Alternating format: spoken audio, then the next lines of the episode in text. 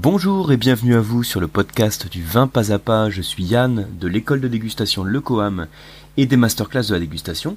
Et dans le podcast du jour, on va faire un épisode, on va dire classique en cette période de confinement. Ce que je vais faire comme les autres fois, je vous propose de retrouver ici la version audio des leçons vidéo du dégustateur que je publie sur la chaîne YouTube, donc sur ma chaîne. Le but étant de vous donner plus de flexibilité parce que je sais qu'il y en a pas mal d'entre vous qui sont habitués aussi à ce format audio qui laisse plus de flexibilité. Hein. Moi j'aime beaucoup ce format audio pour l'écouter effectivement en voiture, en courant, etc. Et euh, dans le cas d'une leçon vidéo, c'est sûr que vous n'avez pas cette possibilité. Même si dans la leçon vidéo, hein, le petit avantage qu'il y a, c'est aussi que je peux faire des schémas que je vous présente sur la vidéo. Donc au passage, hein, s'il y en a certains d'entre vous qui écoutent le podcast et puis qui ne connaissent pas ma chaîne, euh, n'hésitez pas à aller la voir sur YouTube. Hein, enfin, vous faites une recherche sur Yann Rousselin sur YouTube, vous devriez trouver ma chaîne. Et je publie également ces leçons vidéo sur mon compte Instagram pour ceux et celles qui ont un compte Instagram. Euh, donc c'est, euh, vous pouvez me retrouver sur Yann Rousselin Le Coam. Donc normalement vous me retrouvez comme ça.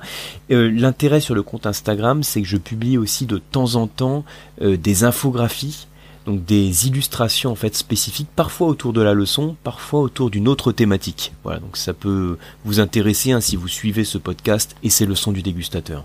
Donc dans ce podcast, les, leçons vidéo que vous allez retrouver, ça va être les leçons 21 à 26, donc 5 leçons que je vous propose ici. Donc il y a une leçon qui est sur le chocolat, enfin le vin et le chocolat, hein, comment accorder le vin et le chocolat, donc un cas particulier des accords mets et vins que j'ai déjà repris aussi dans d'autres leçons. Hein. Régulièrement, je présente un petit, un petit zoom en fait sur un accord mets et vin spécifique. La leçon 22, ça s'appelle le premier contact avec le verre. Donc c'est pas forcément un titre qui est très évocateur, mais ce que je veux, ce dont je veux parler ici, c'est les problèmes de trouble, de limpidité qu'on peut avoir sur un verre de vin. Ensuite, la leçon 23, c'est carafer et décanter ou comment mieux servir le vin. Donc je vous montre quelques trucs pour euh, tout ce qui touche autour de l'aération du vin, mais également de décanter le vin. Donc ces deux opérations, carafer, décanter, à quoi ça correspond et quand faut-il les faire? Leçon 24, deux techniques pour mettre un nom sur les arômes du vin. Donc ça c'est une thématique que j'aime beaucoup, les arômes du vin. Euh, j'avais présenté quelques éléments déjà sur une autre leçon. Je pense que j'en reparlerai aussi sous une autre approche sur d'autres leçons. Ici, ce que j'ai voulu vous donner, c'est des, petites techniques très personnelles, c'est-à-dire que vous les verrez hein, nulle part ailleurs, que j'utilise pour caractériser les arômes en fonction des sensations que l'on a quand on sent le vin. La leçon 25, c'est sur le fût comprendre le fût et comment le retrouver dans les vins. Donc l'impact euh, d'un élevage en chêne, euh, qu'est-ce qui va modifier, quel rôle il va avoir sur le profil du vin que vous dégustez. Et enfin, la leçon 26, on va parler un peu de vinification. C'est les 5 méthodes pour obtenir un vin doux. Donc quand je dis vin doux, hein, je parle d'un vin sucré. Voilà, en tout cas, je vous souhaite une bonne écoute. Je reste à votre disposition. Et puis à très bientôt, hein, soit sur les cours du COAM, comme vous pouvez le voir hein, sur le site donc lecoam.eu. Il y a beaucoup de, diplômes, notamment des diplômes à distance, hein, logiquement, euh, qu'on a remis en ligne avec de nouvelles sessions disponibles. Et puis sur les masterclass, prochaine thématique disponible, c'est les vins suisses. Ça veut dire qu'à la fin du mois, vous allez recevoir l'accès à votre formation sur les vins suisses avec le coffret de Vinote. Donc dans pas longtemps, puisque au moment où vous écoutez ce podcast, on est déjà vers la fin du mois d'avril. Merci beaucoup pour votre attention et je vous dis à très bientôt. Bonjour à tous, dans cette nouvelle leçon du dégustateur, je voudrais vous parler d'un thème qui est un petit peu d'actualité, enfin d'actualité en tout cas si vous écoutez la vidéo au moment de sa sortie, parce que là on est dans les périodes de Pâques, et qui dit Pâques dit généralement chocolat. Et alors, en fait, je voudrais vous parler des accords vin et chocolat, qui est un cas particulier encore des accords mets et vin. Vous savez, les accords mets et vin, on peut en parler pendant très longtemps. Donc j'ai fait des petites vidéos, c'est toujours le, but hein, de rester sur ce format très court. J'avais fait une vidéo sur des généralités sur les accords mets et vin, et j'avais présenté un cas particulier sur les accords vin et fromage. Et donc de temps en temps, je vous ferai un cas euh, centré sur une thématique, on va dire sur un mets précis.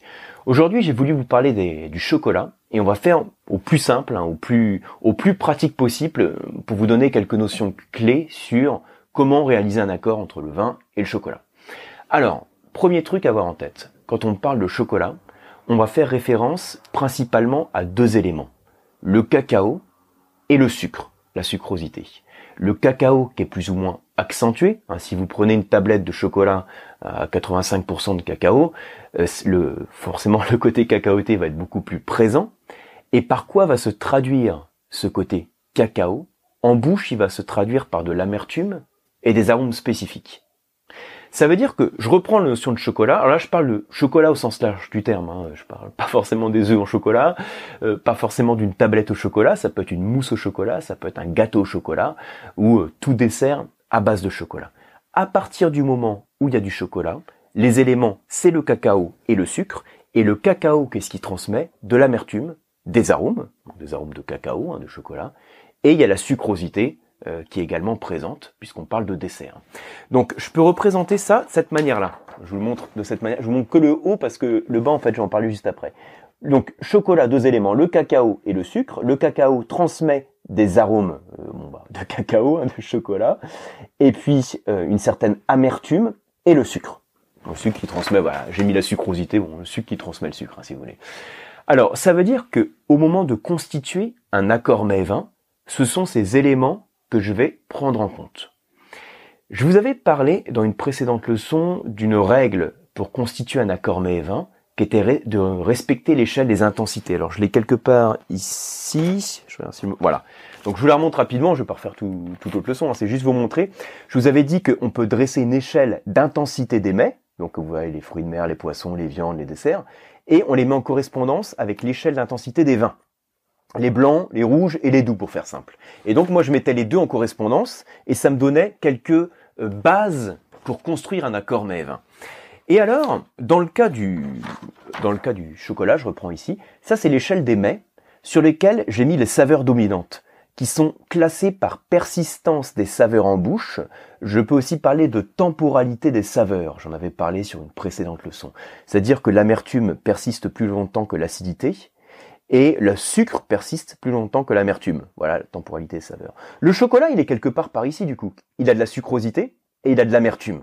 Donc il est quelque part vers le haut. Quand je fais la correspondance avec les vins, donc j'aurai de ce côté donc la sucrosité, éventuellement un peu plus bas des rouges et ensuite des blancs. Voilà. Alors maintenant, si j'applique au chocolat, qu'est-ce qui va se passer?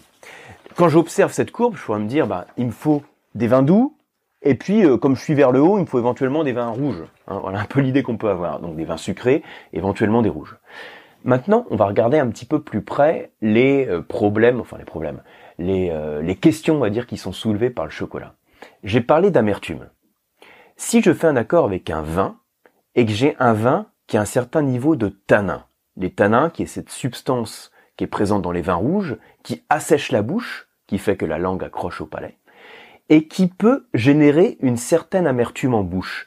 Donc si je mets un vin rouge qui est riche en tanins et qu'en face j'y mets un mets qui a de l'amertume, le chocolat et le cacao en l'occurrence, l'accord ne va pas forcément être très agréable parce que je vais renforcer le côté austère, le côté dur, hein, ce qui est difficile on va dire. Si je prends l'amertume du chocolat et qu'en face j'y mets de l'acidité, l'acidité et l'amertume, ce sont deux saveurs qui ont un côté aussi austère, dur en bouche. Donc ce sera pas forcément les saveurs qu'on va rechercher dans le vin. Les tanins, on va éviter, l'acidité, on va éviter, et au contraire, on va chercher à enrober cette amertume par du gras. Le gras, ça peut être apporté par le sucre, mais ça peut être également apporté par l'alcool. Ce qui fait que je reprends donc le petit dessin que j'avais fait tout à l'heure. Regardez, là j'avais dit, euh, je reprends ici d'abord. Hein. Donc ça c'est l'amertume. Je vais faire attention aux tanins parce que les tanins dans le vin avec l'amertume, c'est pas ce qui va être le meilleur accord parce que ça va pas être le plus plaisant en bouche. L'acidité, je vais faire également attention parce que acidité et amertume renforcent l'austérité, donc on n'est pas dans le plaisir gustatif. Et par contre, le sucre, l'alcool, tout ce qui apporte une salivation grasse pour équilibrer l'amertume sera le bienvenu. D'autre part, là on joue sur la structure, on peut jouer également à créer une harmonie au niveau des arômes.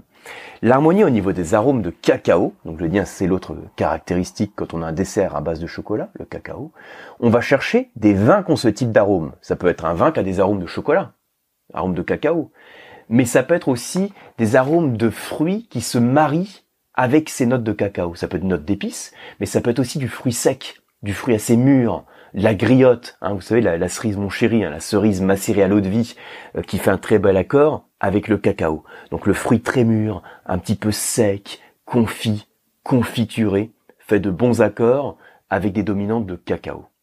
Donc je résume tout ce que je suis en train de vous dire.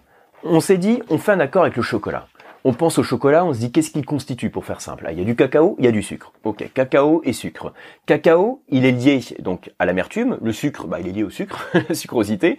Euh, cacao, l'amertume et des arômes spécifiques. Quand on pense à des arômes, enfin un accord avec l'amertume, on va faire attention au tanin, on va faire attention à l'acidité et on va chercher une salivation grasse. Ça va être le sucre, ça va être l'alcool. Et puis on va chercher des arômes euh, dans le vin qui vont se marier avec ces notes de cacao, de chocolat. Donc ça peut être les fruits très mûrs, les fruits secs ou les notes de cacao. Au final, vers quel type de vin on va pouvoir s'orienter par rapport à ce que je viens de vous dire? Bah Là, vous pourriez me dire, le vin, il va être euh, riche en sucre éventuellement, riche en alcool, sinon, ou les deux, et puis il va avoir ce type d'arôme très mûr, un petit peu de fruits secs, confits, voire de cacao. Et puis, donc là, vous avez l'image du vin. Et puis, qu'est-ce qu'on va faire aussi en, qu'est-ce qu'on va éviter dans ce vin? La structure tannique et l'acidité. Voilà.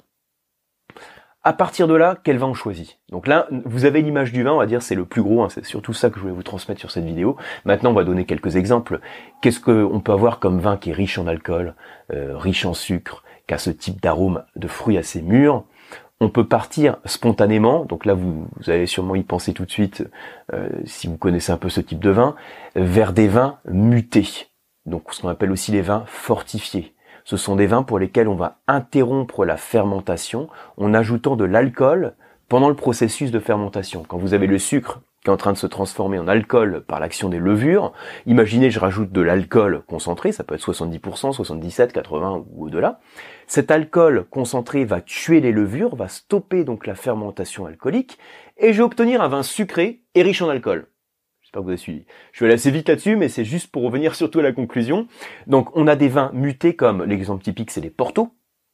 Ça peut être aussi en France les Moris, hein, ce qu'on appelle les vins doux naturels, les Banyuls, et je vous orienterai plus spontanément vers les rouges mutés. Parce qu'on peut avoir aussi, par exemple, les muscadrives altes, hein, pour vous donner quelques exemples euh, très connu. Mais euh, l'intérêt aussi d'avoir un vin rouge, donc en vin doux naturel, avec une structure tannique déjà assez fondue, donc peut-être avec un petit peu d'évolution, voire d'oxydation, c'est qu'on va en général partir sur des harmonies, sur des harmonies, sur des harmonies, c'est un H, hein, sur des harmonies euh, qui sont déjà plutôt intéressantes en termes d'arômes. Hein puisque sur un vin, doux naturel rouge avec un petit peu d'évolution, voire travailler sur le côté oxydatif, je vais tout de suite avoir ces arômes de fruits secs, euh, de fruits confits, confiturés, quelques notes d'épices, voire de torréfaction, de chocolat, de cacao. Donc là, sur les arômes, on va être très bien, on va avoir la sucrosité, et puis on va avoir les tanins fondus. Donc très beaux accords. Donc testez-le, vous pouvez partir sur des portos. Là, je vais pas rentrer dans le détail hein, sur des portos vintage, etc. Là, on va rester sur quelque chose de simple, juste pour vous donner quelques euh, quelques notions. Alors après, vous pouvez me dire, on peut tester aussi avec, euh, allez, on va dire un, un jurançon, un sauterne. Pourquoi pas? Du coup, là, comment on se situe? Regardez la courbe. On est sur les vins doux et on va jouer surtout sur le côté sucré. Alors honnêtement, il y a certains desserts à base de sucre où c'est plutôt, par exemple, une tarte avec des fruits et du sucre. Parfois, c'est plus le fruit qui est présent et vous faites un accord avec un vin blanc sucré et ça sera parfait. Mais je constate quand même que plus on a le dessert qui est orienté cacao, il est orienté chocolat, plus on met en avant l'amertume et des arômes spécifiques, et les accords qu'on va faire avec des vins doux naturels rouges avec un peu d'évolution sont souvent les plus réussis. Après, vous pouvez aussi tester avec autre chose. Imaginez, je vous, vous servez un gigondas. Euh, on va dire un, vin rouge euh, de la vallée du Rhône méridionale, euh, assemblage Syrah-Grenache, sans rentrer dans une appellation précise. Euh, Vaquera, Gigondas, Châteauneuf-du-Pape, etc. Là, qu'est-ce qu'on va avoir? On va avoir sur le rouge, on va avoir un côté qui est dominé par l'alcool, qui apporte une salivation grasse. On va avoir aussi des arômes, donc d'épices, de fruits mûrs, qui peuvent faire des beaux accords. Donc ça peut être aussi un accord intéressant. Ensuite, à vous de tester et voir ce qui vous convient le plus. Voilà, j'espère que ça vous a donné quelques pistes et que ça vous permettra de, mettre en pratique tout ça, hein, parce que chocolat et vin, c'est sûr qu'il y a toujours moyen de se faire plaisir. Merci beaucoup, à demain.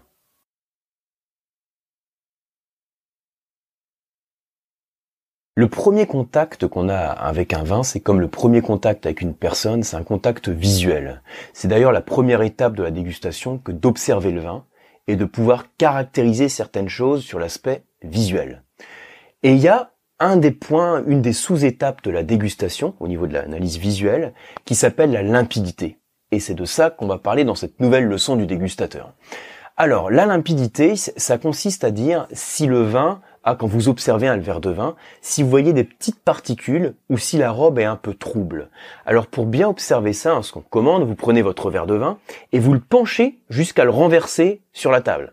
Vous arrêtez juste avant qu'il coule sur la table, donc vous remplissez le verre au vous le penchez presque jusqu'à le renverser sur la table. Et sur la pointe du disque, vous allez voir qu'il y a un filet qui est un petit peu plus pâle. Et c'est à ce niveau-là qu'on va observer aussi bien les nuances de couleur que la limpidité, que l'on que l'on va caractériser de la manière suivante. On peut dire que le vin est limpide, euh, qu'il est plutôt trouble, euh, qu'il y a des dépôts, qu'il est terne. Hein, tout ça, ce sont des termes que l'on peut utiliser pour qualifier le niveau de limpidité. Alors, il y a trois choses dans lesquelles euh, qui vont jouer en fait sur le niveau de limpidité. Ces trois choses, c'est les choses suivantes que je vous ai mises là. C'est d'abord éventuellement la présence de cristaux, Ensuite, la présence d'un dépôt, qui par définition, un dépôt se dépose, et la présence d'un trouble. Le trouble, la différence du dépôt ne se dépose pas. C'est la différence entre les deux. Hein. Le dépôt, il se dépose, et le trouble, il reste en suspension. Puis il y a les cristaux. Alors ce que je vais faire ici, je vais vous présenter de manière euh, très simple et, très rapide chacun de ces éléments. Cristaux, euh, dépôt et trouble. Premier point, les cristaux. Quand vous dégustez un verre de vin, enfin même plutôt déjà au moment de l'ouverture de la bouteille, vous avez peut-être déjà observé sur le bouchon des petits cristaux qui se forment. Alors aussi bien dans le blanc que dans le rouge d'ailleurs. Ça peut être des tout petits cristaux hein, d'à peine un millimètre, ou parfois ils sont un petit peu plus grands. Et parfois ces cristaux, au lieu de prendre la forme de petits, cristaux qu'il y a sur le bouchon, ils forment des espèces de paillettes qui tombent en fond de bouteille. Puis on voit ces paillettes assez dures hein, comme ça. Qu'est-ce que c'est que ces cristaux? Sur quel type de vin vous les avez observés? Alors, parfois on me dit ce sont des cristaux de sucre en fait. Alors vous pouvez faire l'expérience, vous le goûtez. Vous verrez que ce sera pas sucré. Vous verrez que c'est pas non plus salé, qu'il y a une certaine acidité. En fait, les petits cristaux que vous avez, ce sont des cristaux de tartre. L'acide tartrique, c'est un des acides organiques du vin et il se trouve donc que tous les vins, donc le vin c'est une boisson acide, hein, tous les vins ont des acides organiques, et l'acide tartrique a la propriété de précipiter quand il est refroidi, c'est-à-dire qu'en fait il perd en solubilité. Donc quand on refroidit une bouteille de vin, ça fait précipiter ces cristaux de tartre. Ça veut dire que le vigneron, il pourrait se dire, bah, je peux faire en sorte à quel moment faut-il mettre un vin en carafe et quel type de vin doit-on mettre en carafe? Voilà la question qu'on m'a envoyée et dont on va répondre aujourd'hui. Bienvenue à tous dans cette nouvelle leçon du dégustateur qui je pense va être assez courte. Je vais essayer d'aller là aussi à l'essentiel et vous donner quelques points clés à retenir euh, pour comprendre que faire de vos bouteilles hein, au moment du service. Alors, première chose à avoir en tête pour répondre à cette question déjà. Euh, ce qu'il faut savoir, donc les vins ont, euh, enfin diffusent des arômes. On commence doucement. c'est d'ailleurs la deuxième étape dans, dans la dégustation du vin, c'est de sentir votre verre de vin pour percevoir les arômes. Et il faut savoir qu'il y a deux facteurs qui permettent la diffusion des arômes, enfin qui favorisent la diffusion des arômes. L'arôme, c'est une molécule qui vole. Elle est dans le verre, elle est dans votre bouteille, puis elle vole jusqu'à votre nez. C'est une molécule volatile. Et pour favoriser ce caractère volatile de l'arôme, on peut jouer sur deux choses. La chaleur, donc je pourrais chauffer mon verre de vin, et puis l'oxygénation. C'est pour ça qu'on fait tourner le vin dans le verre pour en libérer les arômes. Le premier objectif de mettre un vin dans une carafe, c'est de favoriser la diffusion des arômes. C'est le premier élément clé à avoir en tête. Quand on met un vin dans une carafe, ce qu'on recherche, c'est favoriser la diffusion des arômes pour, en quelque sorte, faciliter la dégustation. On, veut que le vin s'ouvre, donc le vin euh, par opposition à fermé, imaginez un verre qui est fermé, on perçoit rien. Quand il s'ouvre, on perçoit les arômes et on l'aide à s'ouvrir et au lieu de le chauffer, ça pourrait se faire, mais comme on cherche quand même à respecter en fait une température de service, au lieu de le chauffer, on va l'oxygéner. On peut l'oxygéner dans le verre, euh, quelques secondes ou quelques minutes, et on peut également faire en sorte de l'aérer. Donc pour l'aérer, qu'est-ce qu'on peut faire? On peut ouvrir le vin avant le service, vous laissez ouvert quelques heures, il va respirer, il va s'aérer. Ou bien on peut favoriser la diffusion des arômes en mettant le vin dans une carafe. Voilà, premier point à avoir en tête. Alors, la carafe qu'on utilise, je vais vous montrer ici. Voilà, le dessin que j'ai fait là. Alors, je, dessine très mal. Hein. Je suis vraiment désolé. Les vraies carafes sont beaucoup plus jolies que ça. Hein, je vous rassure. Donc là, le truc qu'on voit ici, ça c'est, vous l'avez deviné, hein, c'est du vin. Je l'ai fait en rouge. Voilà. Le mouvement qu'on a, c'est les flèches qui vont vers le haut.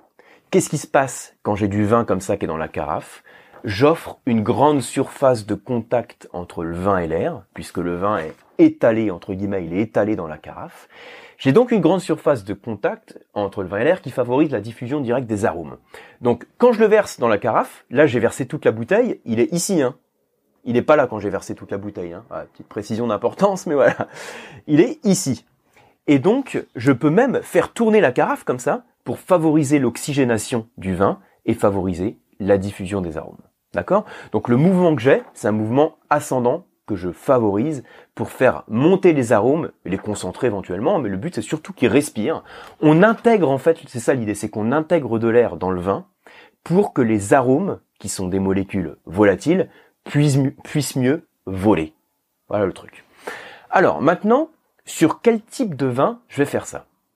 Alors, ce que l'idée à avoir en tête pour savoir sur quel type de vin on va faire ça, c'est cette courbe que je vous donne ici. Alors, euh, elle est assez intuitive à montrer comme ça. Donc en ordonnée, c'est les arômes, en abscisse, c'est le temps. J'aurais pu mettre temps euh, depuis euh, l'ouverture de la bouteille. Donc ça veut dire que quand je mets, même depuis euh, le temps, à partir du moment où j'ai versé le vin dans le verre, comment les arômes évoluent. Alors regardez, au début, quand je suis sur un jeune vin, c'est la courbe du bas, les arômes, ils sont pas très marqués de manière générale, hein, on généralise un peu, mais voilà, ils sont pas très marqués. Et au bout d'un certain temps, mais c'est un peu long, hein, on a du mal à monter hein, sur, euh, sur la verticale, on a du mal à monter. Il faut attendre. Il faut que le vin prenne de l'oxygène, qui s'aère, pour que les arômes puissent se diffuser. Il a besoin de respirer. Le jeune vin, il a ce type de courbe. Le vieux vin, au moment de son ouverture, il est déjà, alors quand je dis plus ouvert, je vais vous expliquer juste après pourquoi, mais surtout, vous voyez que au lieu d'être comme ça, la courbe, elle est comme ça. Ça veut dire que au moment où il y a de l'air qui vient en contact avec un vieux vin, il va s'ouvrir beaucoup plus vite. Alors à quoi est-ce dû? En fait, comme toujours hein, dans le vin, tout est plein de logique, plein de bon sens. La différence entre un vieux vin et un jeune vin, pour faire très simple, il y a certains composés qui changent. C'est-à-dire que mon vieux vin qui est là, il a été jeune, Hein, comme tout organisme, comme tout organisme vivant, le vin c'est un produit vivant, et comme tout produit vivant, il y a un moment où il a été jeune et ensuite il a vieilli. Quand il a été jeune, il avait certaines caractéristiques, et quand il est vieux, ces caractéristiques ont évolué. Qu'est-ce qu'il y a entre le vin qui est jeune et le vin qui est vieux ici? Le vin qui est jeune, hein, qui est là, il a plus de tanin, quand je parle du vin rouge, il a en général un niveau de fraîcheur, voire d'acidité qui est un petit peu plus marqué, et des arômes qui sont différents pas rentrer plus dans les détails, des arômes qui sont différents. Quand il vieillit, qu'est-ce qui se passe? Les talins euh, polymérisent, hein, les talins fondent, le vin euh, s'ouvre, sa structure évolue et il devient plus fragile. C'est l'idée clé à avoir en tête. Un vieux vin, comme tout produit vivant vieux, est plus, enfin c'est joliment dit, un produit vivant vieux, il est euh, plus fragile. Et donc, quand il reçoit de l'air, il s'oxyde plus vite. Donc, au vu de cette courbe qu'il faut avoir euh, en tête, hein, le jeune vin il est ici, le vieux vin il est là. Donc celui qui a besoin d'un bon coup de carafe, c'est lui. C'est le jeune vin. Donc le vin qu'on va mettre ici, c'est le jeune. D'accord? Le vieux vin, le mettez surtout pas dans, ce, dans la carafe que je viens de vous montrer, donc j'arrête pas de retourner la feuille, mais c'est pas grave. Parce que qu'est-ce qui se passe si je mets le vieux vin dans ce type de carafe? Il va s'oxyder. Tout simplement. Voilà. Il va s'oxyder. D'ailleurs, on s'en rend compte hein, si vous faites un, repas de, fête ou pas d'ailleurs, mais si vous ouvrez un vieux millésime, que vous le dégustez, vous le servez, alors on va dire au cours d'un repas, au début du repas vous le sentez, vous allez percevoir certains arômes, et au bout de quelques minutes, ce vin s'ouvre. Et parfois, au bout de 10, 15 minutes, ce vin dans le verre, hein, si vous n'avez pas fini votre verre, vous allez voir que les arômes ont complètement évolué. Alors que le jeune vin qu'à côté, je vais donner un autre cas, je mets le jeune vin, je le sens j'ai un petit peu du mal à percevoir les arômes, il a besoin de s'ouvrir. Je l'oxygène, j'oxygène encore, il commence à s'ouvrir. Et au bout de quelques minutes, voire euh, au bout de quelques heures avec la bouteille ouverte, je regoute ce vin et je vais dire il est meilleur. En fait, il est pas meilleur, c'est simplement qu'il s'est ouvert. Donc il est plus plaisant en termes gustatifs. Hein. Ça pas dire que le produit a changé. C'est simplement que nous, en tant que dégustateurs, on prend plus de plaisir à le déguster parce qu'il s'est ouvert. Et ça, c'est un peu l'idée à avoir en tête. Du coup, le vieux vin, le mettez surtout pas dans cette carafe. Les carafes qu'on va éventuellement utiliser pour les vieux vins, elles sont complètement différentes. Elles sont comme ça. Alors je dessine toujours pas mieux. Hein. Euh, ici, vous voyez que la, différence qu'on a entre les deux, c'est qu'ici elle est large parce qu'on veut que le vin respire, et là elle est fine. Et au lieu de chercher ce mouvement ascendant hein, pour faire remonter les, euh, les, les arômes, là on a un mouvement descendant. Mais c'est pas les arômes qu'on cherche à faire descendre, c'est les particules. Parce que quand les vins vieillissent, les talins polymérisent, il se forme une pâte rouge qui tombe au fond de la bouteille, il y a un dépôt qui se forme, et là, l'action que l'on va faire ici, c'est décanter. Là, on carafe, carafer égale aéré, décanter égale sédimenter, déposer. Voilà le truc. Ça veut dire que les jeunes bouteilles, vous pouvez les mettre en carafe. Les vieilles bouteilles, vous pouvez les décanter. Alors ça, c'est les, voilà, c'est un peu les, notions clés. Maintenant, en pratique, comment on fait? Qu'est-ce que ça veut dire jeune? Qu'est-ce que ça veut dire vieux? Alors, ça va dépendre des types de vins. Si je veux vous donner des repères, hein, prendre des raccourcis un peu sur, sur cette vidéo, je dirais tout ce qui est moins de 3-4 ans, euh, on peut dire que un coup de carafe, c'est jamais problématique. Alors attention, hein, vous enflammez pas dans les commentaires par rapport à ce que je dis. Je sais qu'il y a des vins qui, au bout d'un an, deux ans, évolue très vite. Là, c'est un repère que je vous donne. Donc globalement, quand ils sont dans leur jeunesse, un, bon coup d'oxygénation, c'est euh, plutôt une bonne chose. Vous pouvez éventuellement, quand vous servez votre vin, l'aérer et vous voyez s'il s'ouvre. S'il a du mal à s'ouvrir, même quand vous l'oxygénez, hein, il faut vraiment l'oxygéner longtemps, ça veut dire qu'un coup de carafe, ça lui fait pas de mal. Maintenant, si vous avez un vieux millésime qui a fait 35 ans de cave, moi, je vous déconseille même de le mettre dans une carafe à décanter. Le but de la carafe à décanter, on a vu, on va dire le seul but, c'est de faire en sorte que ça se dépose. Eh bien honnêtement, pour que ça se dépose, on peut faire autrement.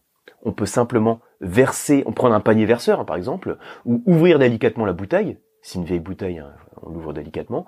On verse doucement euh, le vin dans le verre en faisant, en s'arrêtant au moment où le dépôt arrive euh, au niveau de la paroi de la bouteille pour pas le verser. Euh, c'est mieux quand même pour avoir euh, une dégustation, on va dire plus, en tout cas visuellement plus agréable, de faire en sorte que le dépôt ne tombe pas dans le verre. Donc voilà les quelques repères. On retient la notion de carafé, décanté, carafé égale aéré, décanté égale se déposer, et puis dans l'ordre c'est jeune et vieux. Merci pour votre attention. À demain pour la prochaine leçon.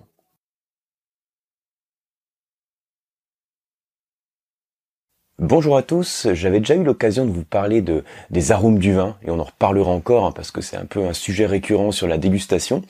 Et ce dont je voudrais vous parler ici, c'est de quelques techniques spécifiques pour vous aider, euh, en fonction de vos sensations, à mettre des noms sur les arômes du vin.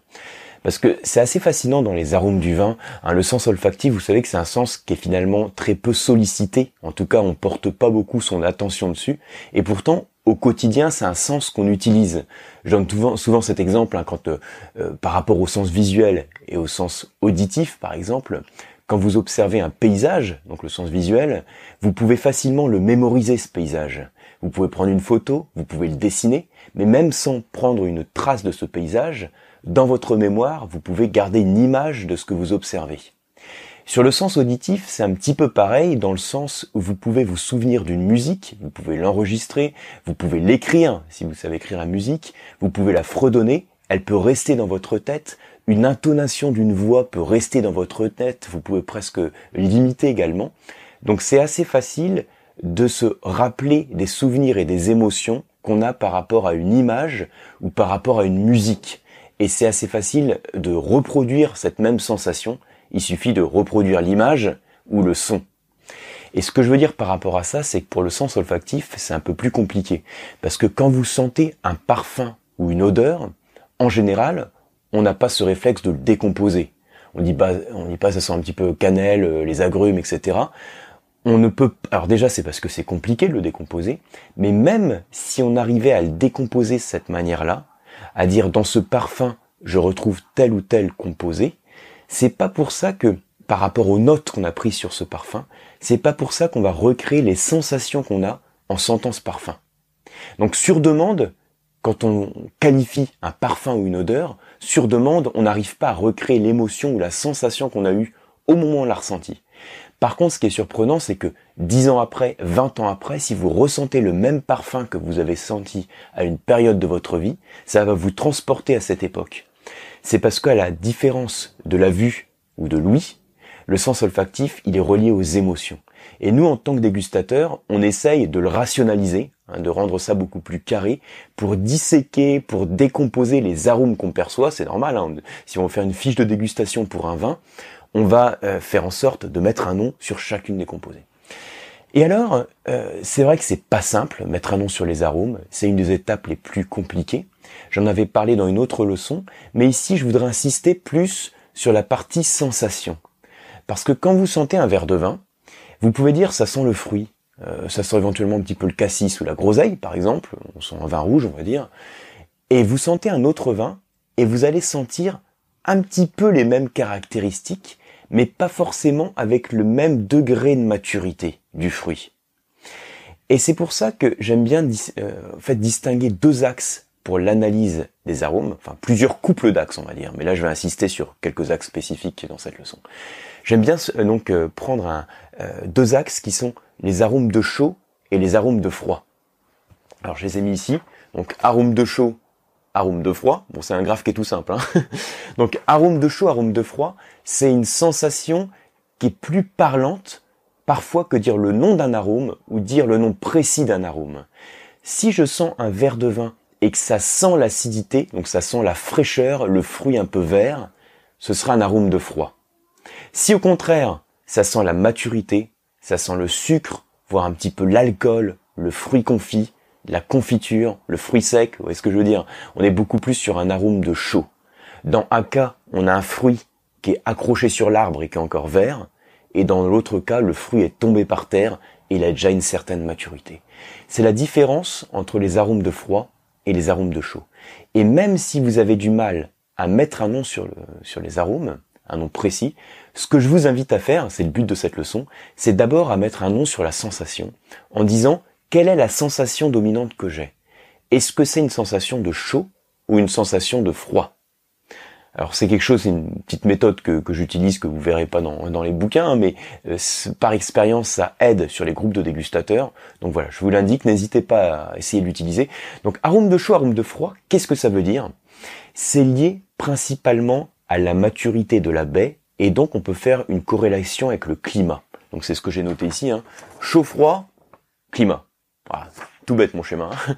Chaud, froid, climat. Ça veut dire que si je perçois un arôme qui est un petit peu acide et vert, on peut faire une corrélation avec un climat plus frais.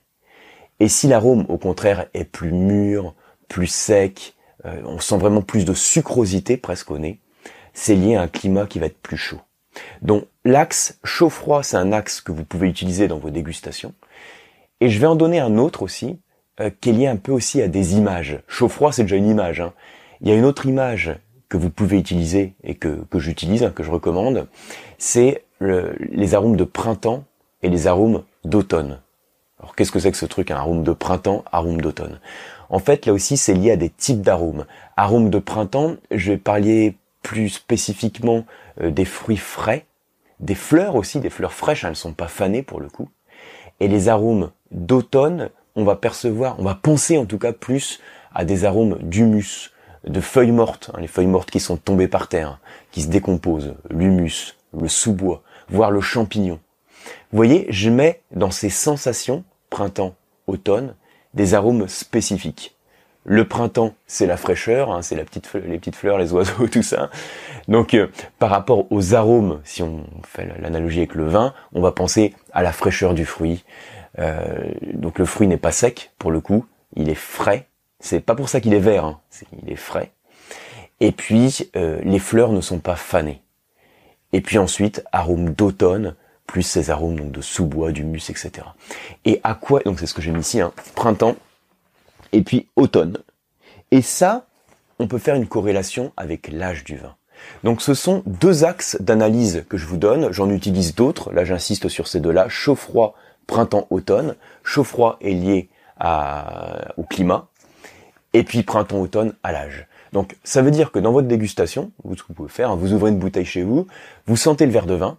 Alors l'idéal c'est essayer de mettre des noms précis sur les arômes, mais vous pouvez aussi raisonner de cette manière-là en parlant des sensations que vous avez. Est-ce que le vin sent euh, le chaud et le printemps? Donc ce sera un vin, on va dire pour faire simple, hein, un climat euh, plutôt clément, et puis un vin dans sa jeunesse, pour faire simple. Au contraire, est-ce qu'il sent le chaud mais l'automne Donc on pense à un climat clément, mais un vin avec un peu plus d'évolution. Voilà un petit peu la manière dont on peut raisonner. Comme toujours, ce que je vous donne, c'est des repères. Mais c'est aussi le but du dégustateur hein, que de partir de repères. Le vin souvent est plus complexe que de simples repères. Et en utilisant euh, des repères sans prendre du recul, bien sûr, on peut se planter dans l'interprétation de ces vins. Puis on se plante tous de toute façon. Mais il faut utiliser cette petite technique pour ce que pour ce que c'est, un repère pour vous aider dans vos dégustations. Merci pour votre attention et à demain pour la prochaine leçon.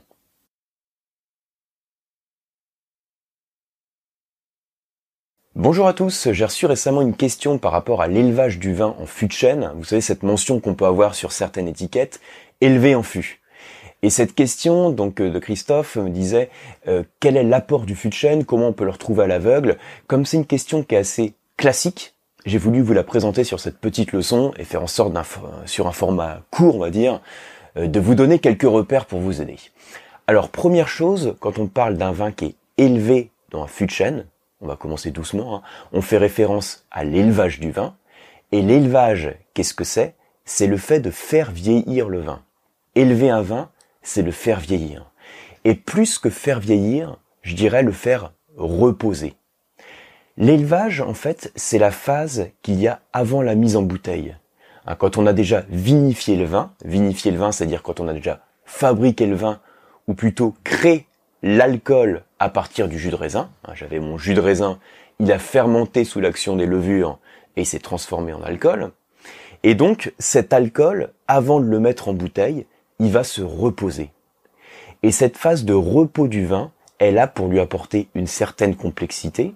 Alors aussi augmenter sa limpidité, hein, le clarifier, ça fait partie aussi des objectifs de l'élevage.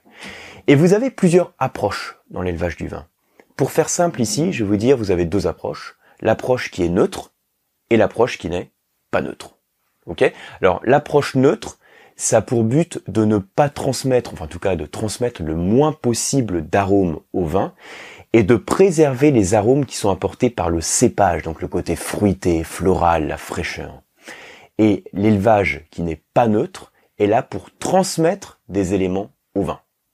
L'élevage neutre, typiquement, c'est la cuvinox, donc la cuve euh, n'apporte, donc il n'y a pas d'échanges qui se font avec l'air, hein. donc le vin, on va dire, est préservé de l'influence du milieu extérieur. Et vous avez l'approche élevée en fût de chêne. Donc ça, c'est le pas neutre. Alors il y a d'autres approches, hein, l'amphore, etc. Là, je vous présente vraiment la base. Donc l'approche pas neutre, l'élevage en fût de chêne. Et effectivement, le fait de mettre un vin dans un tonneau, dans un fût de chêne, ça va permettre de lui transmettre certaines choses. Ayez en tête que quand on met un vin dans un fût, il y a deux approches possibles là encore. Ou bien on peut mettre le vin dans un fût qui est neuf, donc qui est neuf, c'est-à-dire qui vient d'être fabriqué, ou bien on peut le mettre dans un, dans un fût qui est vieux, donc un fût qui est déjà usagé, qui a déjà été utilisé pour d'autres cuvées. Et en fonction de l'âge du fût, on va transmettre plus ou moins de choses au vin. Et là, la notion à avoir en tête, c'est simplement que dans la fabrication de notre tonneau, de notre fût, on a certaines étapes, comme le fait de brûler l'intérieur du fût, qui font qu'on va transmettre des arômes spécifiques au vin. Alors, pour eux, alors je vous donne un petit schéma comme ça. Donc en fait, donc ce que j'ai fait, hein, le gros truc est là au milieu, c'est un tonneau. Hein. Ça c'est un tonneau. Et puis vous avez des flèches rouges et puis des flèches grises. Les flèches rouges, vous voyez qu'elles vont vers l'extérieur. Donc le vin, il est dans le tonneau, hein, jusque là, ça va. Et euh, il y a un contact qui est fait avec l'extérieur. Alors le contact, il n'est pas fait par, euh, par, par l'ouverture. Le contact, il est fait simplement par toute la surface du tonneau. Toute la surface du tonneau, c'est du bois par définition. Et le bois a une certaine porosité qui permet les échanges gazeux entre le vin et l'air. Donc ce que j'ai mis ici, la flèche rouge, c'est l'oxygénation. Quand vous avez un vin qui est dans un fût, il y a un apport d'oxygène qui est fait de manière ménagée, de manière modérée. Premier point qu'on apporte. Que je prenne un fût neuf ou un fût vieux, il y a de toute façon cette flèche rouge qui est là, enfin cet apport d'oxygène. Et puis ensuite, il y a deux autres facteurs qui peuvent intervenir. Il y a la flèche grise qui part du tonneau vers le vin. Et puis, l'autre flèche grise qui passe aussi du tonneau vers le vin. Donc là, c'est un apport spécifique au fût. Et ces flèches grises, elles transmettent deux choses. D'une part, des tanins, et d'autre part, des arômes spécifiques du bois. Ça veut dire que le fût de chêne, il transmet des tanins au vin. Parce que le fût de chêne euh, possède des tanins, et le fait de mettre, je veux dire, le jus, hein, donc le mou, le mou du raisin, euh, donc le, le vin, si vous voulez, on va faire simple, le fait de mettre le vin en contact avec le bois, ça va permettre d'extraire des tanins de notre bois. Je vous rappelle que les tanins, c'est donc une substance végétale qui a la propriété d'assécher la bouche. Donc si on met un vin tannique dans un fût de chêne qui transmet des tanins, qu'est-ce qui se passe? On va voir les tanins du vin et les tanins du bois qui s'associent, et cette association entre les deux ne va pas créer plus de tanins, comme on l'entend parfois, c'est-à-dire que ça va pas rendre le vin plus tannique, hein, plus, plus râpeux, plus astringent, plus, plus asséchant en bouche. Au contraire, il va y avoir une association qui va se faire entre les deux tanins et qui va créer une forme de tanin qui va être plus lisse et qui va donner une sensation gustative de plus ronde, plus souple, plus fine. Donc l'idée à avoir en tête et qui est parfois contre-intuitive, c'est que le fait de mettre un vin dans un fût de chêne, certes, ça lui transmet des tanins, mais les tanins que ça lui transmet ne créent pas un vin plus tannique. C'est le truc qui est pas très intuitif, ça crée pas un vin plus tannique en bouche, au contraire, ça assouplit le vin. Ça crée un vin plus souple. Ça, c'est une première chose, donc c'est l'apport des tanins du bois. Et les arômes, ce sont des arômes spécifiques qui sont apportés par le fût et qui sont apportés aussi par le process de fabrication du fût. Quand on chauffe l'intérieur du fût, ça crée de nouveaux composés aromatiques qui seraient pas apportés simplement par le bois. C'est ce qu'on appelle les réactions de Maillard, dont je parlerai sur une autre leçon. Et donc, ces composés spécifiques au bois, ça va être par exemple les arômes de bois déjà, les arômes de vanille, mais aussi les arômes de brûlé, de toasté, c'est vraiment les arômes typiques que je vous, que je vous cite là. Le bois, le grillé, le toasté, la vanille. Quand on sent ces arômes dans un verre de vin, c'est caractéristique d'un élevage en fût de chêne. Pour être tout à fait précis, ça peut être aussi quelque chose qui apporte ces arômes et qui n'est pas du bois, comme par exemple le fait d'apporter des copeaux dans une cuve. Là, vous prenez une cuve, vous y mettez par exemple des copeaux, et on a une sorte, entre guillemets, d'infusion qui est faite, et au même titre que du, une infusion ou du thé que vous mettez dans l'eau transmet des arômes, on a ces copeaux qui vont transmettre des arômes. Ceci dit, les copeaux, c'est pas comme le tonneau. Il manque, même si on transmet les arômes, il va nous manquer le 2 et le 1, c'est-à-dire l'oxygénation, et les tanins éventuels. Donc on va pas avoir la même complexité. Donc l'élevage en fût de chêne va transmettre ces trois paramètres. L'oxygénation, qui permet une évolution des composés aromatiques du vin, la création de nouveaux arômes et plus de complexité. Il va permettre, si le fût est neuf, hein, quand le fût est usagé, c'est beaucoup moins marqué, mais si le fût est neuf, ça va permettre l'apport de tanins, qui permettent d'assouplir de manière gustative les tanins du vin, et ça va permettre l'apport d'arômes spécifiques, surtout si le fût est neuf, qui sont des arômes spécifiques au fût de chêne, comme le bois, euh, le grillé et la vanille. Voilà pour ces quelques clés pour mieux comprendre les apports du fût de chêne. Ce que je vous invite à faire, c'est pour mettre un peu en pratique, c'est prendre deux vins, deux cuvées, par exemple deux cuvées d'un vigneron, une qui est plutôt entre guillemets sur le fruit et l'autre qui est élevée en fût de chêne. Par exemple, c'est la cuvée classique et la cuvée euh, premium, hein. la cuvée découverte et la euh, cuvée grand vin, par exemple. Hein. Donc sur la cuvée découverte, on préserve le fruit, on a des, euh, des baies peut-être avec un petit peu plus de rendement, un peu plus d'acidité, moins de concentration. Et sur la cuvée qui sera premium, alors ça, ça va être un autre nom en fonction du vigneron, hein, mais sur la cuvée premium qui sera plus chère, vous aurez plus de concentration, en général moins de rendement aussi sur, sur la vigne. Et puis euh, un élevage en fût de qui va transmettre des composés spécifiques. Et c'est un petit exercice qui est assez facile à faire et qui est très pédagogique pour comprendre l'apport du fût de. Merci pour votre attention. N'hésitez pas à laisser vos commentaires sous la vidéo, à cliquer sur j'aime si ça vous plaît, à vous abonner si ça vous plaît, à transférer la vidéo, tout ça. Et puis je vous dis à très bientôt pour une prochaine leçon.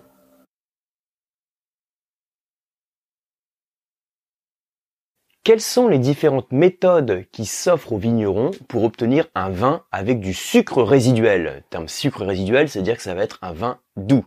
Voilà ce qu'on va voir dans la leçon du jour. Je vais vous présenter donc les cinq grandes méthodes pour obtenir ce type de vin.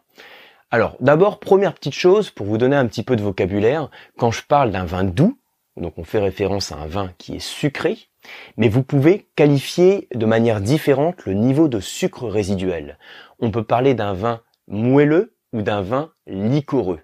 Hein, sur l'échelle de sucrosité, alors pour être tout à fait précis, hein, sur l'échelle de sucrosité, quand j'ai pas de sucre dans le vin, parce que le vin, le cas le plus classique, c'est un vin sec, ensuite demi-sec, moelleux, puis liquoreux. Hein, et là, j'augmente de cette manière-là. Sec, demi-sec, moelleux, liquoreux. À partir du moment où j'ai du sucre dans le vin, il y a plusieurs méthodes qui s'offrent aux vignerons. Il y en a déjà une que je vais presque pas développer ici, c'est le fait d'ajouter un composé sucré à notre vin. Alors ça peut se faire sur certains vignobles, sur d'autres c'est absolument pas autorisé, mais par exemple en Allemagne sur ce qu'on appelle les us réserves, donc ça consiste à ajouter un composé sucré. Quand vous avez vous, allez sur l'Andalousie, les cream, pale cream par exemple, ce sont donc des xérès, des reles qu'on va édulcorer. On ajoute un composé sucré pour lui apporter de la sucrosité. Mais mis à part ce cas particulier où on ajoute un composé sucré, dans tous les autres cas, ce qu'il faut avoir en tête pour comprendre d'où vient le sucre, c'est simplement avoir en tête le principe de la fabrication et de la vinification du vin. En deux secondes et demie, hein, parce que vous connaissez pour la plupart d'entre vous, pour faire du vin, je prends mon raisin. Mon raisin, c'est du jus de raisin. Enfin, mon raisin, c'est jus de raisin. C'est un jus qui est sucré. Ce jus sucré, il se transforme en alcool sous l'action des levures. C'est ce qu'on appelle la fermentation alcoolique. Bon, c'est la base. Et donc, si je veux obtenir un vin sucré, sur toutes les autres méthodes, ça consiste à garder du sucre qu'il y avait initialement dans le raisin. Pour ça, une des méthodes, c'est de stopper la fermentation alcoolique. Imaginez les levures qui sont en train de bosser, c'est-à-dire qui sont en train de convertir votre sucre en alcool, et vous faites en sorte d'interrompre le travail des levures. Donc le plus classique pour stopper le travail des levures, ça va être d'ajouter de l'alcool, alors l'alcool à 70%, 80, 90 en fonction du type de vin que l'on va faire. C'est ce qu'on appelle le principe du mutage. Un vin muté, ce qu'on peut aussi appeler un vin fortifié, comme le Porto, le Banyuls, le Mori, le Muscat Rivesalt, tout ça ce sont des vins qui, en cours de fermentation, on a stoppé la fermentation par mutage, c'est-à-dire par ajout d'alcool concentré. Ça tue le travail des levures, et donc au final, on va avoir un vin qui va être bah, riche en alcool, déjà, puisqu'on a rajouté de l'alcool, également riche en sucre. Dans tous les autres cas, on va partir d'un raisin qui est très sucré. Alors, je vous l'ai mis ici. Donc ça, je vous ai parlé hein, de l'ajout du composé sucré, pour avoir le vin doux. Je vous ai parlé donc de stopper la fermentation. Et tous les autres cas, je les ai regroupés ici parce que ça consiste à partir d'un raisin sucré. Alors ce raisin sucré, ça peut être simplement un raisin qui est très mûr. Qu'est-ce que je fais pour avoir un raisin très mûr? Eh ben, j'attends qu'il soit suffisamment mûr. Donc je vendange plus tard. Ça peut être le principe de la vendange tardive, dont on parle en Alsace par exemple. Ça peut être le passerillage, qui est exactement le même principe. On va laisser les raisins euh, en quelque sorte sécher, donc gagner en sucrosité sur le pied de vigne. Mais ce passerillage peut aussi se faire hors souche. Hors souche, c'est-à-dire qu'on cueille les raisins, on les vendange, et ensuite on les laisse sécher. Et quand on les laisse sécher, ils vont encore se euh, concentrer sucre et donc ça va permettre d'obtenir des vins moelleux. Donc les vendanges tardives, euh, les jurançons, vous avez dans le sud-ouest, les vendanges tardives d'Alsace, etc. On part d'un raisin qui est très mûr. Autre, autre possibilité, c'est vous avez votre raisin très mûr et il va être pourri. Alors exprimé comme ça sur une petite vidéo rapide, ne soyez pas choqués. Quand je dis pourri, je parle de pourriture noble. Donc cette pourriture noble, comme toute pourriture, elle est créée par un champignon. Et ce champignon, pour la pourriture noble, c'est celui qu'on appelle le Botrytis cinerea. Ce petit champignon, il va en fait sécher, et son mycélium hein, va pénétrer à l'intérieur de la baie de raisin, et va la sécher. Le raisin va être rôti, flétri, et il va se concentrer en arôme, en acidité et en sucre.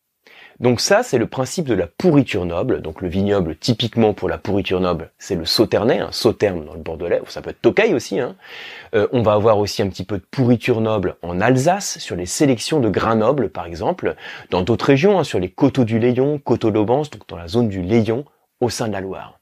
Et puis ensuite, l'autre cas, je vais prendre des raisins qui sont gelés.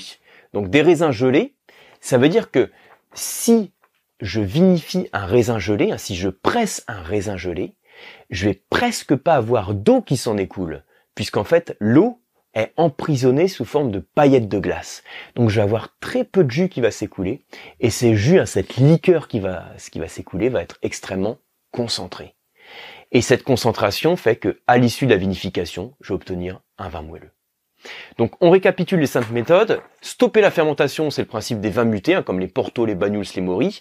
Ajoute un composé sucré. Et ensuite, on part d'un raisin qui est très mûr.